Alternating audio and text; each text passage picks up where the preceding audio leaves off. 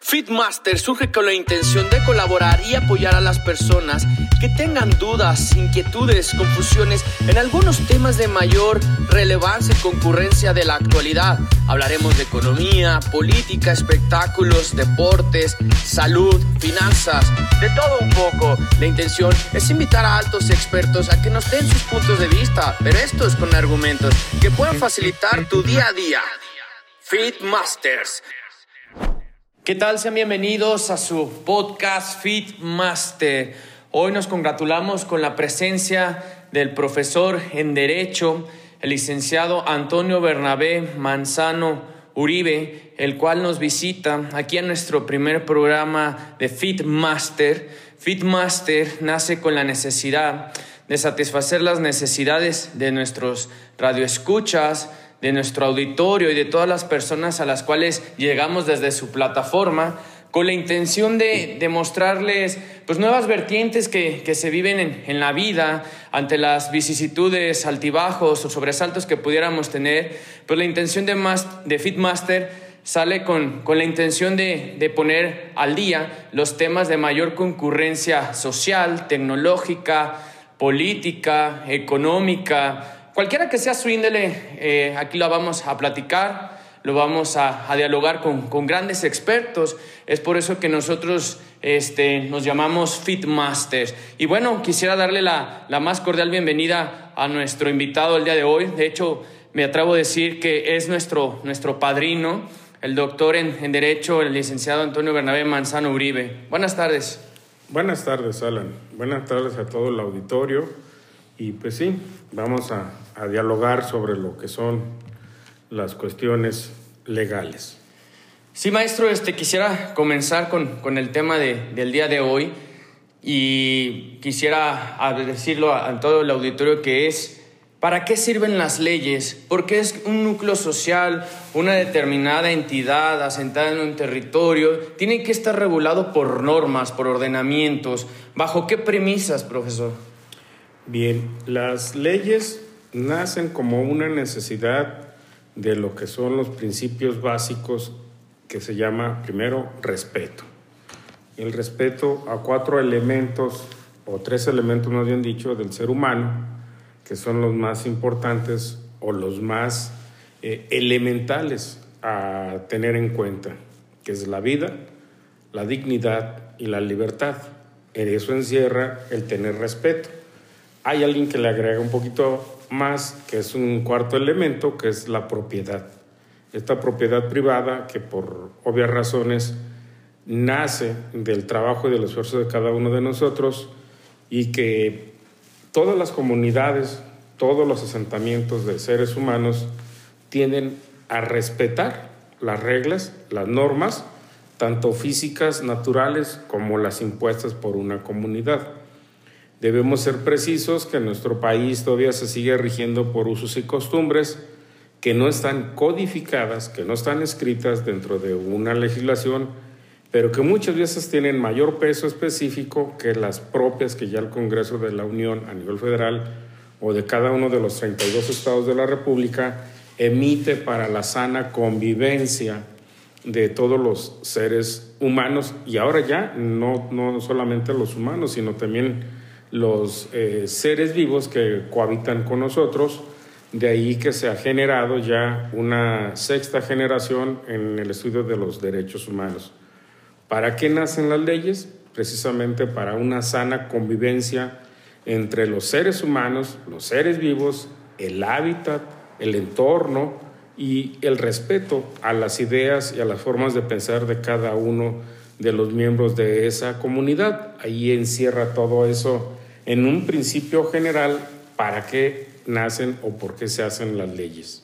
Profesor, yo quisiera hacerle una pregunta. ¿Desde qué momento, desde la existencia o la creación de, de, del, del cuerpo humano, desde que ya somos un ser en especie que pueda convivir con otro, con otra persona, ¿desde cuándo tenemos el antecedente más remoto de la existencia de las normas, de las leyes? Las leyes son de origen natural de origen, eh, hay una corriente que se llama el naturalismo, donde estas leyes físicas, estas leyes naturales, hacen que el ser humano se someta o les guarde respeto a situaciones como los maremotos, como las erupciones, como los tsunamis, como las, lluvias, como las tormentas, como todos aquellos fenómenos naturales, las erupciones de los volcanes, que en un momento determinado no están decretadas o no están dentro de una ley que se tengan que llevar a cabo. Y empezaron a, respetar el entorno ecológico, empezaron a respetar la convivencia con los seres humanos. Desde que el hombre existe en esta faz de la Tierra, eh, hubo leyes fuertes o la ley del más fuerte, el que era más fuerte era el que gobernaba y por eso las leyes se empezaron a generar en principios de guerra, en principios de saber quién era más poderoso para someter al otro y hacer que cumpliera sus designios y obvias razones empezó primero en pequeñas eh, demarcaciones de personas con cuestiones de respetar al más fuerte, pero tuvo un giro después hacia respetar al más anciano o al que conocía o al que sabía más que todos, como parte de un consejo de personas adultas o un consejo de ancianos que ellos determinaban y establecían las formas de convivencia. En algunas partes de nuestro país sigue siendo esto una realidad. Vino la ley del más fuerte, después ya con cierta, vamos a decir, eh, semblanza dentro de lo que fueron las guerras antes de Cristo, se empezaron a establecer las pequeñas demarcaciones, las pequeñas poblaciones que generalmente se asignaban a los bordes o a las inmediaciones de lagos y ríos, precisamente por lo que esto genera en vegetación y en forma de subsistencia. Después de Cristo empezamos a, tener ya esos diez mandamientos o dentro de la ley de Moisés, que después vino Jesús a, ratificarla, diez mandamientos que en la gran mayoría de todas las legislaciones son designios jurídicos como el no matar, el no robar, el no dar un falso testimonio, que actualmente se llama declaraciones falsas ante una autoridad judicial o administrativa, el evitar pues desear las cosas ajenas. Y esto ha permeado como parte de esos diez mandamientos que en un momento determinado se han convertido ya en ejes eh, puntales de todas las legislaciones en el país. O sea, volvemos a, a lo que es el respeto a la vida, no matarás, el respeto a la propiedad privada, el no robarás, el respeto a la dignidad es no hablar mal de las personas o con un falso testimonio o injuriando o agrediendo a otro, a otro ser vivo, ¿no? O a terceras personas. De ahí ya se establecen las legislaciones y que obviamente debemos decir que hay cinco escuelas de derecho o de estudios de legislación, que es la romana, la eh, griega, la musulmana, la francesa y la anglosajona, que eso es donde ya se, se, conjugan y que en nuestro país tiene esa mezcla de estas cinco leyes o de estos cinco, cinco bloques de estudio de leyes y que han generado en su momento una nueva tendencia a lo que ahora se reconoce como los derechos humanos ya viniendo en, esa escalada, en cuanto ya se empiezan a establecer eh, los efectos de una forma de elegir a los gobernantes que antes eran pues a través de la guerra, eran emperadores, eran reyes, ya empieza a haber por ahí algunos países donde ya la, la democracia es incipiente y empiezan a, a elegir los más notables, los más destacados, para que ellos conduzcan en sí mismo hacia dónde quieren llevar su gobierno, hacia dónde quieren llevar su eh, forma de vida dentro de los cinco elementos que debe tener cada estado, que son el territorio, la población, el gobierno y la forma de cohabitar, que le han denominado como el bien común y que no es otra cosa más que la, la soberanía de cada uno de los países. Y de, ese entorno de adentro hacia afuera empiezan a surgir las leyes de tipo internacional, empiezan a surgir los acuerdos eh, bilaterales, los acuerdos multilaterales, los tratados internacionales, que eso ya no nada más rige la vida en común de las personas, sino rige la vida en común de todo lo que es eh, el mundo, de todo lo que es la población mundial y todo lo que es tener una identidad, tener una, una nacionalidad, tener eh, o ser pertenecientes a un tipo social de otra parte del mundo y con otro tipo de idioma, que es dentro de lo que la legislación también eh, reglamenta. Y si nos vamos ya a tiempos ya inmediatos, ya inclusive se está tratando de regular a través de, la Organización de las Naciones Unidas el uso del espacio sideral, el uso de establecimientos de, unidades eh, espaciales en, donde pudiera generarse vida. O sea, quiere decir, profesor, que va a haber jurisdicción entre las naciones por competirse el uso del espacio, eh, ahora sí que ajeno a la Tierra, o sea, fuera de la misma. Sí, porque precisamente eh, es lamentable que nosotros como género, como seres humanos, estemos acabando con el planeta. Entonces, estamos acabando con nuestros recursos naturales, pues hay legislación de lo que es el agua, del entorno ecológico, de la protección de especies.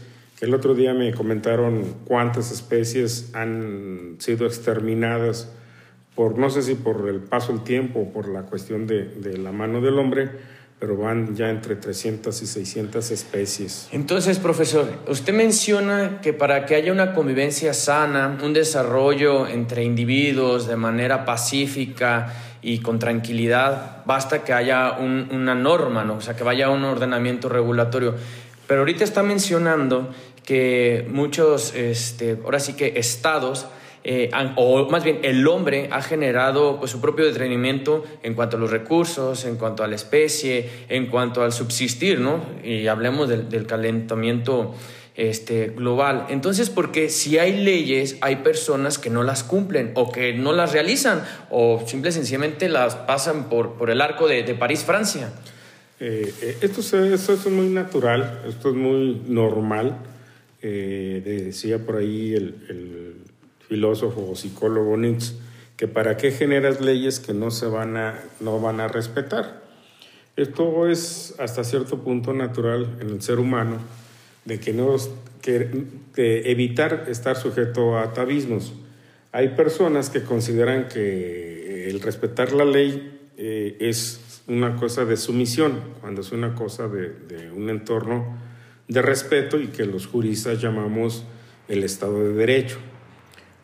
Yo te debo decir que esas leyes que se hicieron muchas veces se hicieron en contra o a favor de un sector social, no para todos, o sea, fue un poco selectivo, porque si hablamos del Estado de Derecho, yo te diría que no se requerirían de muchas leyes, no se requerirían de un, como en nuestro caso, que tenemos más de 370 y tantas leyes en México, no se requerían de tantas reformas a la Constitución, Simple y sencillamente volvemos al principio original, valga la redundancia. Respeto a la vida, a la dignidad, a la libertad y a la propiedad privada. Entonces usted me está diciendo que podemos vivir sin las leyes? Sí, porque hay poblaciones que realmente no tienen ninguna codificación de leyes y se llama de usos y costumbres. Algunas a lo mejor no estaremos de acuerdo por la forma en que hemos sido educados pero a ellos les funciona y con ellas se rigen. ¿Es como los pueblos indígenas, profesor? Es correcto. Ellos siguen teniendo un gran amor, un gran respeto por la naturaleza. Okay. Y, ellos realmente saben que el ser humano, en un principio filosófico, nace de la naturaleza y regresa a la misma. ¿Sí? O sea, eres una, una porción de, de carne que en el futuro, al llegar la muerte, te transformas de nueva cuenta en polvo, en tierra, y de dónde regresas a la naturaleza misma, a la tierra que te dio nacer, si lo decimos así. Oiga, profesor, ya queriendo asentar un poquito más el tema respecto al territorio donde estamos desarrollando este podcast, que es aquí en la ciudad de, de, Guadalajara, Jalisco, para todo, para todo el mundo, la cuestión es la siguiente, ¿por qué hay una gran diferencia entre el cumplimiento de las normas entre los países nórdicos, entre Europa Central, Europa Occidental, eh, Norteamérica con Estados Unidos, Canadá, incluso nos vamos a Oceanía, tenemos a Japón, Australia, China. ¿Qué le pasa a Latinoamérica? ¿Por qué Latinoamérica tiene tantos altibajos? ¿Por qué solamente podemos hablar de una buena normatividad como la que tiene Chile, incluso este, algunas otras regulaciones que hay en Costa Rica, Colombia, Brasil, Argentina? Pero en general, eh, ¿qué, ¿qué, le sucede en particular a México y, y en compañía con todos los latinoamericanos? que no hemos sido educados para respetar las leyes. O sea, que siempre hemos visto el sacar ventaja de una posición económica, política, social o hasta religiosa, en donde las leyes se tengan que hacer acorde a mis intereses, acorde al sector social o político al que pertenezco, sin realmente tener en cuenta que deben ser leyes equitativas, que deben ser leyes que deben de ser aplicación, eh, vamos, igual para todos. Eh, entonces, desde el momento mismo en que en, casa vemos que el padre de familia no cumple con algunas leyes, esto va derivando en una educación. No hablo de la educación académica, hablo de la educación en casa. Un niño aprende a decidir mentiras porque la mamá dice, dile al abonero o al que viene a cobrarme que no estoy. Okay. Para evitar un pago. ¿Sí? O hacer que le dar otra vuelta al abonero. Entonces ya estamos hablando de una situación de idiosincrasia en el cual primero tenemos que implementar las normas con papá y mamá. Quiero hacer una pregunta. Entonces estamos mencionando que las normas y las leyes de Latinoamérica en general son buenas. De hecho, son muy buenas. De hecho, eh, vamos a decirlo así, hasta antes de que hicieran tantas modificaciones a la Constitución, fue tomada, bueno, nosotros como país tomamos parte de lo que fue la Declaración de Virginia de 1777 y parte de lo que fue la Declaración de los Derechos del Hombre y del Ciudadano en Francia, y combinamos todo eso en nuestra Constitución que en esencia es una constitución idealista, una constitución liberal, y que de ahí permeó de México a toda Latinoamérica, a todos los países de habla hispana. De Brasil no tengo muchos datos, pero en la gran mayoría de todos los países de habla hispana se generó como un eje a tomar lo que en México se, se estaba dando. Que algunas modificaciones se han venido dando. ¿Cuál sería el entorno muy importante? que la educación jurídica, la educación cultural, la educación del respeto a las normas está en casa. Si tú no eh, educas a tu hijo para que respete las reglas internas, difícilmente va a respetar las externas. Si no tiene, una cosa es la libertad y otra cosa es el, el libertinaje. Si no tiene restricciones de acuerdo a su edad y a su educación, pues obviamente cuando salga a la calle no hay quien le diga que respete las luces rojas, que le dé el espacio al paso al peatón, que respete la integridad de sus demás seres humanos, entre ellos adultos mayores, eh, personas eh, con discapacidad, eh, mujeres, niños, si no se ha educado en ese entorno de, de saber que tiene que aprender a vivir en comunidad, pues difícilmente va a respetar cualquier ley que le pongas, porque siempre va a andar buscando la manera de darle la vuelta. Entonces, repartiendo el, contexto que nos ha mencionado y los antecedentes mismos, eh, quiero entender que para que la norma sea eh, eternamente garantizada o efectivamente garantizada, es necesario que la acompañen los principios, los valores, la educación, la, ahora sí que el cariño que, que, se mama en casa con papá, con mamá, el hecho de emprender los buenos valores, la, la, moral, las costumbres apegadas al camino del bien. O sea, quiero imaginar que para que la norma se cree y sea efectiva, basta que tenga este apoyo de estas vertientes que usted ha mencionado, profesor. Claro, porque esto está bien fácil. Cuando uno es niño, siempre buscas personas que son afines a tu, forma de vida. ¿sí? Siempre vas a buscar eh, en un momento determinado eh, con quién te vas a, asociar. Si vas a formar un equipo de fútbol, vas a eh, buscar las personas que sean comunes en cuanto a tu forma de pensar, que vean el fútbol como un deporte, como una unión entre amigos, que vean el deporte como una unión que los va a hacer crecer y que sueñen y vivan juntos un triunfo. Caso contrario, si una persona eh, se asocia con gente, vamos a decir, de malas costumbres, pues obviamente van a saber que el dañar a los demás en cualquier forma ya es parte de su, de su satisfacción. Y de ahí en Guadalajara hubo cosas aberrantes como la banda del pañal. ¿Cómo es eso? Niños entre los 8 y los 12 años que se dedicaban a delinquir, a asaltar, ah, a matar y a... Como los mototaxis, pues. Sí, pero estos eran niños, por eso se llamaba la banda del pañal. Eh, vamos a decirlo así, y no quiero agredir a nadie, simplemente es una situación social. En el ámbito de querer justificar la pobreza, no les quedaba otro más que pretender querer ser los Robin Hood modernos. Pero, pues, obviamente, un niño es sano hasta que no le, lo empiezan a educar mal. Un niño por sí mismo, desde que nace, no se puede, no se puede abrirle el cerebro y ver en su pentagrama genético, en su código genético, ah, mira, este va a ser otro delincuente pero entonces, ¿por qué, profesor, si usted menciona esto, por qué mucha gente eh, al momento de que no aporta los valores y principios pertinentes a los menores, niños, adolescentes, eh, por qué muchos padres eh, en, el, en, la cuestión del entorno social culpan al gobierno? ¿Por qué, ¿Por qué señalar al gobierno si él es el que las genera y las implementa? ¿En qué, ¿En qué sentido va de la mano la norma? con, el culpar, el señalar a un gobierno y no asumir mi responsabilidad como, como ente, ente de familia. Es hablar al espejo. Ok. Es hablar al espejo. Todos los padres y madres de familia que me estén escuchando, es hablar al espejo. Porque hay un gobierno interno en casa donde no hay reglas escritas. ¿A qué hora se desayuna? ¿A qué hora se come? ¿A qué hora se cena? ¿A qué hora se duerme? ¿A qué horas este, se baña cada quien? Y dentro de eso es un gobierno interno.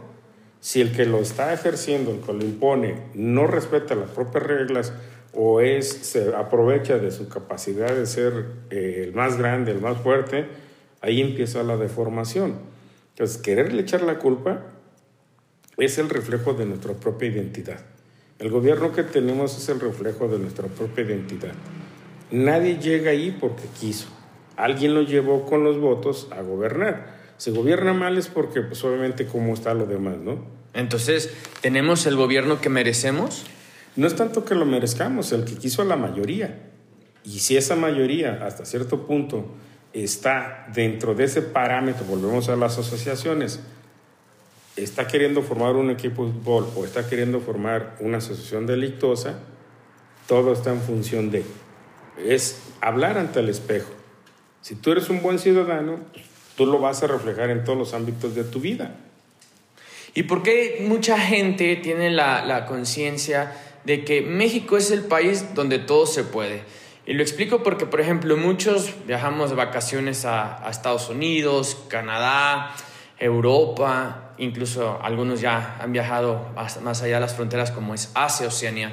¿Y por qué allá sí cumplimos las normas? Porque allá al momento de que... Se llama temor pero temor a qué, profesor?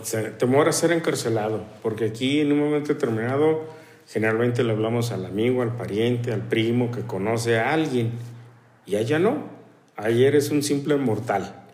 Y yo lo he dicho en otros foros que la cultura del mexicano cuesta el equivalente al peaje que cobran al cruzar la línea fronteriza entre México y Estados Unidos. Y eso ya lo he demostrado muchas veces en aquellos años que lo hablé por primera vez ante los eh, cónsules de la Unión Americana, eh, era unos 50 lo que costaba cruzar de, México a Estados Unidos.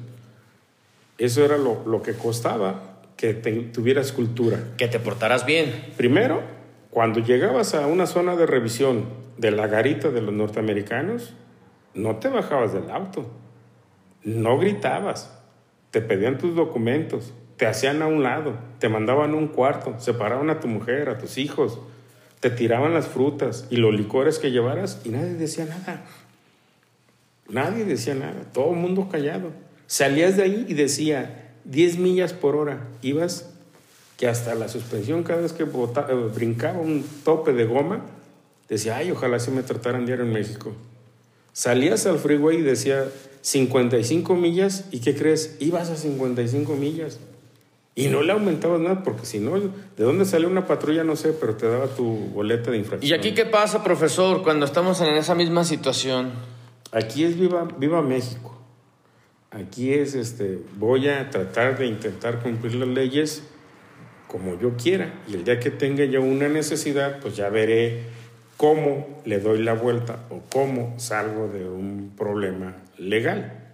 Y con su experiencia a lo largo del caminar de los años, siendo catedrático, un, abogado litigante, miembro también de la función pública, ¿qué nos pudiera recomendar tanto a jóvenes, adultos, eh, gente de tercera edad, casados, no casados, solteros, estudiantes, empresarios, colegas? ¿Qué les pudiéramos decir? de cómo, cómo vibrar con las leyes, en qué sentido estar en sintonía con, ellas, es decir, cumplirlas, pero no cumplirlas con la necesidad de, de, no ser este, encarcelado o separado de algunas funciones, porque también en las labores pues tenemos normas, ¿no? Tenemos un horario donde también este, nos dan oportunidad de una hora de descanso, donde la aprovechamos para comer y tenemos una hora de salida. Y algún día donde tú no vayas, pues hay estatutos, hay reglamentos, hay normas. Entonces, mi pregunta sería, ¿qué sugerencias, qué recomendaciones al, caminar de sus años nos pudiera emitir a, las, nuevas generaciones y también recordarles a las generaciones eh, este, poquito más, más grandes que nosotros cómo, cómo simpatizar, ¿no? Cómo generar esa empatía y que también pues esa empatía se contagie, ¿no? Porque la intención de este programa principalmente es, es aportar argumentos, teorías, bases, investigaciones, en la cual todo el auditorio que, que nos está escuchando tenga oportunidad de, de, ver que, que, hay gente que, que, sí busca que tengamos un mejor orden social, ¿no? Y aumentar la, la calidez de, de nuestra vida. Por eso, maestro, ¿cuáles serían sus aportaciones pues, más, más particulares que usted ve que pudieran generar mayor este, sinergia con la sociedad? Primero, vuelvo a lo mismo, es saber practicar el respeto. Los valores ya vienen en el pentagrama genético y los principios es cómo se ejerce. Entonces, el respeto a la naturaleza, a la vida, a la vida propia. Eh, no o sea, obviamente si te respetas a ti, pues no te vas a meter drogas. Ok. ¿Sí? Entonces, el respeto a la vida, a la libertad, a la dignidad, al entorno ecológico, empezando a respetar sin necesidad de una ley, empecemos a contagiar a los demás. Las personas ya de tercera edad en adelante, pues ellos ya tienen una vida hecha, ya lo que debemos es aportarles un buen, una, una calidad de vida. A los jóvenes, ¿qué les debo de pedir? Que no se saturen con tantas leyes. O sea, realmente desde que yo me acuerdo hay homosexualidad, desde que yo me acuerdo hay personas que se operaron. Desde que yo me acuerdo, hay personas que viven con gente de su propio sexo. Desde que yo me acuerdo, hay personas que han vivido eh, en otro estilo y en otra religión y en otra forma de ver. Yo le voy a las chivas, tengo muchos amigos que le van a la América y así, o sea, es un sano respeto. Respeta a los demás como quieres que te respeten a ti.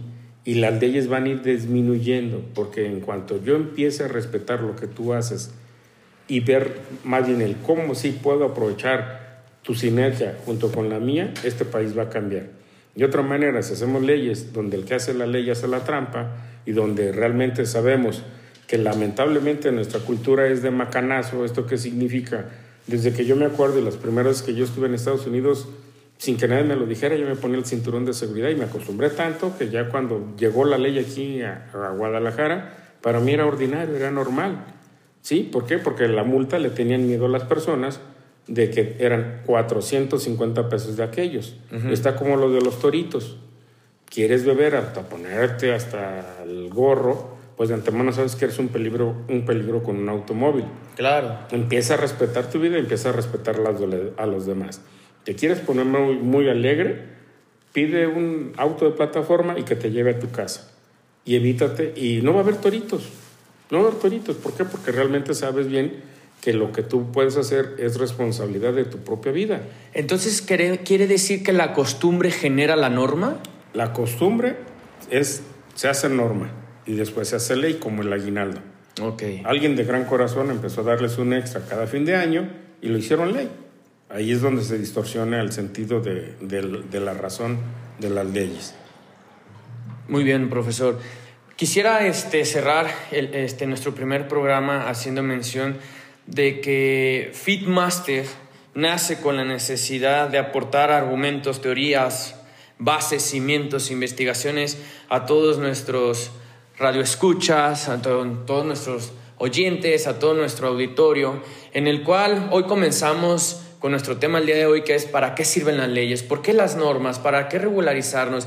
¿Por qué tenemos que cumplir aquellos ordenamientos en los cuales nos, pesa tanto? ¿no? Y como bien lo menciona el doctor en Derecho, Antonio Bernabé Manzano Uribe, es para vivir en armonía, es para estar en sinergia, es para mejorar nuestra calidad social de vida, en el cual yo desde de, como individuo, desde lo particular, puedo aportar a la sociedad lo mejor de mí y aportando lo mejor de mí al cumplimiento de las normas y generando un bien dentro de mi esfera, llámese trabajo, casa, hogar, familia, amigos, hobbies, lo que usted piense, eh, desde ahí parte la, buena convivencia, la sana, la sana alegría de estar con, los, seres que, amamos.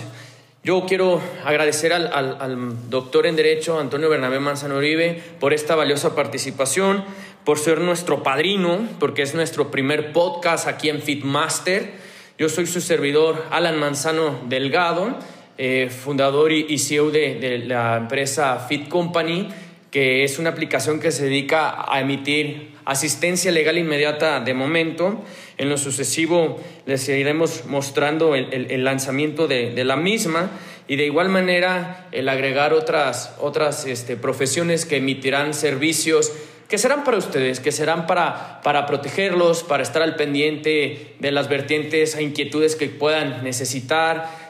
Prácticamente como un ángel guardián es lo, lo que buscamos, porque sí queremos que, que, la situación social cambie, pero sabemos que tiene que ser de lo particular. Entonces, antes de, de despedirnos, yo quisiera que nuestro padrino de, de, de este podcast, Fitmaster, pues nos emitiera unas palabras de, apoyo, unas palabras en las cuales dejar un mensaje claro a todos los que nos están escuchando en, nuestro, nuestro primer programa, que ojalá sea el primero de muchos y qué mejor arrancando, iniciando este año 2020, en el mes 1, en la semana 1. Profesor, por favor. Pues de antemano felicitarlos a ti y a todo tu equipo. Eh, les auguro el éxito, eh, vamos, que realmente va a tener esta, esta aplicación y que realmente ya la tiene. Decirles que es precisamente el reflejo de cuando las personas quieren hacer bien a los demás, se contagia, se permea y obviamente los suscriptores se van a dar cuenta de que las cosas buenas siempre van a ser apreciadas, siempre van a ser las que todo mundo quiere tener. Y lo que más puedo decir es que eh, en, esta, en este caso, con su esfuerzo, con su dedicación y ya hablando un poquito de la ayuda de Dios en cuanto a esta aplicación, les va a ir excelente. Les auguro el mejor de los éxitos y a todos los que nos están escuchando, esté pendiente de esta aplicación que va a ser un satisfactor de primera necesidad. Por lo demás, pues muchas gracias por la invitación. Antes de despedirnos, quisiera mandarle un cordial saludo a mis tres compañeros, a Raúl Ruiz Pérez, a Marco Grijalva y a Marco Rayón, que de no ser por ellos, pues no estuviéramos iniciando este gran proyecto, iniciando este podcast, que ojalá sea el primero de muchos, que van a saber mucho de nosotros, que ahí estaremos en, sus hogares a través de las plataformas, redes sociales y, podcast. Por favor, en su momento oportuno, suscríbanse, ya que Fitmaster y Fit, eh, Fit, Fit Company es para ustedes, por lo cual Estén pendientes, estén atentos, les daremos mucho de qué hablar y como les mencioné, FIT para ustedes y para toda la familia. Profesor, muchísimas gracias. Gracias, Alan. Y de nuevo cuenta, un éxito rotundo con tu, tu programa y tu trabajo. Gracias, nos vemos en el próximo podcast. Hasta luego, buen día.